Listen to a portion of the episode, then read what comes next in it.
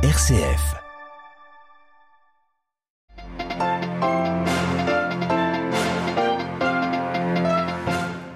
Verdict dans le procès de l'explosion du vol MH17 de la Malaysian Airlines, c'était en 2014 au-dessus de l'Ukraine en guerre civile. La justice néerlandaise qui instruisait le dossier a condamné par contumace à perpétuité deux Russes et un Ukrainien, condamnation saluée notamment par le président ukrainien. En Ukraine, les tirs de missiles russes se poursuivent et compliquent la vie des civils. La situation est très triste, nous confiera à l'archevêque latin de Lviv. Il est venu au Vatican pour les 30 ans des relations diplomatiques entre le Saint-Siège et l'Ukraine. Journée calme dans l'est de la République démocratique du Congo, mais les derniers combats consacrent l'avancée des rebelles du M23 dans plusieurs territoires de l'est du pays. Pauvreté en France, le rapport annuel du Secours catholique montre le besoin d'écoute des personnes qui sont aidées. C'est ce que nous verrons à la fin de ce journal. Radio Vatican, le journal, Xavier Sartre. Bonsoir. C'est un drame qui avait suscité l'indignation mondiale et des sanctions contre Moscou. Le 17 juillet 2014, un Boeing 777 de la Malaysian Airlines se reliant Amsterdam à Kuala Lumpur se disloquait en plein vol au-dessus d'un territoire séparatiste pro-russe dans l'est de l'Ukraine. Les 298 passagers, pour les deux tiers néerlandais, sont tués sur le coup. Huit ans après les faits, après plus de cinq ans d'enquête et deux ans et demi de procès, la justice néerlandaise a rendu un verdict, Marie Duhamel. Noël. De nombreux proches des victimes ont fait le déplacement jusqu'à La Haye et cette salle de tribunal hautement sécurisée à proximité de l'aéroport d'où partit le Boeing, assisté à l'énoncé du verdict dans l'espoir de pouvoir finalement prendre un peu de distance. Ce jeudi, quatre hommes étaient poursuivis par contumace. Un russe a été acquitté, le seul représenté par son avocat, mais trois autres hommes ont été condamnés à perpétuité, deux russes, un ukrainien. Les juges ont estimé qu'Igor Kirkinen, un ancien espion du KGB actuellement sur le terrain en Ukraine, que Sergei Dubinsky, un ex-chef du renseignement des séparatistes pro-russes, Leonid Karchenko, qui commandait alors une unité, de combat dans la région de Donetsk. Tous pouvaient être tenus pour responsables du transport depuis une base militaire russe du missile Buk, responsable de la dislocation de l'avion et de son déploiement sur le site de lancement depuis l'est de l'Ukraine, même s'ils n'ont pas appuyé eux-mêmes sur la gâchette. Moscou n'a pas réagi mais a toujours nié toute implication et refusé d'extrader les suspects. Ce serait illégal en vertu de la loi russe. Les trois hommes condamnés sont donc coupables mais encore en liberté. Il leur sera possible de faire appel. Marie Duhamel. Et réaction ce soir du président Zelensky. Il salue la décision importante du tribunal de la Haye. Lui qui accuse les Russes de crimes de guerre en Ukraine estime que la punition pour toutes les atrocités russes à la fois d'hier et d'aujourd'hui sera inévitable. Il est nécessaire que tous les instigateurs finissent sur le banc des accusés car le sentiment d'impunité conduit à de nouveaux délits, a-t-il déploré. Concernant l'explosion de mardi en Pologne, le président ukrainien tempère ses assurances et reconnaît maintenant qu'il ne sait pas ce qu'il s'est passé. Il avait affirmé très vite que c'était un missile russe qui s'était abattu sur un village polonais. L'OTAN avait pourtant estimé hier que plus probablement l'explosion était la conséquence de la défense antiaérienne ukrainienne. Une certitude cependant, aujourd'hui de nouvelles frappes de missiles russes ont visé l'Ukraine. Plusieurs villes dont la capitale ont été touchées. De nouvelles coupures de courant ont eu lieu. Les infrastructures énergétiques du pays ayant souffert des dernières salves russes de cette semaine, ce qui n'arrange pas le quotidien de millions de civils alors que les premières neiges sont tombées sur l'Ukraine aujourd'hui. Mais les souffrances de la population ne sont que la conséquence du refus de Kiev de négocier avec Moscou, a affirmé aujourd'hui le Kremlin.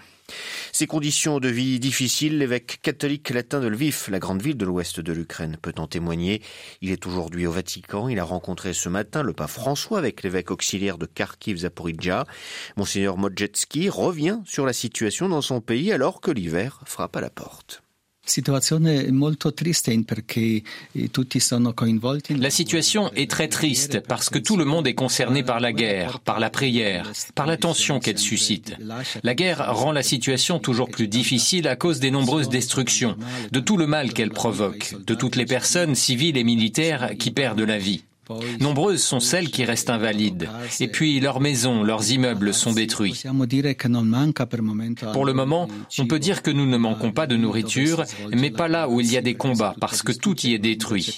Mais grâce à l'aide de toute l'Europe et d'autres pays aussi, nous réussissons à apporter de la nourriture jusque dans ces endroits aux personnes qui en ont besoin. Pour tout cela, nous sommes reconnaissants envers le monde entier pour cette solidarité. Des propos recueillis par Giancarlo Lavella de la rédaction italienne. Et monseigneur Mojetski a participé à la messe célébrée cet après-midi en la basilique Sainte-Marie-Majeure à Rome par le cardinal Paroline, le secrétaire d'État du Saint-Siège, à l'occasion des 30 ans de l'établissement des relations diplomatiques entre le Saint-Siège et l'Ukraine. C'était le 8 février 1992. Était présente également à cette célébration Lena Zelenska, l'épouse du président ukrainien. Remettre de l'ordre dans les comptes, c'est la mission difficile du ministre britannique des Finances. Jeremy Hunt a annoncé aujourd'hui devant les députés une hausse des impôts de l'ordre de 25 milliards de livres et une baisse des dépenses de 30 milliards, sauf dans la santé et l'éducation dont les budgets vont même augmenter. Une taxe exceptionnelle de 35% jusqu'en 2028 est maintenue pour les géants énergétiques. Retrouvailles aujourd'hui en Égypte du détenu politique Alaa Abdel Fattah avec sa famille. Sa sœur, à l'issue de la visite en prison, a indiqué que l'état de santé du blogueur, 41 ans, demain, s'est grandement détérioré après sa grève de la faim, entamée pour dénoncer ses conditions d'incarcération. Son avocat n'a pu le voir, lui, depuis mars 2020. Sommet Asie-Pacifique de Bangkok, dernière grande séquence diplomatique de la semaine.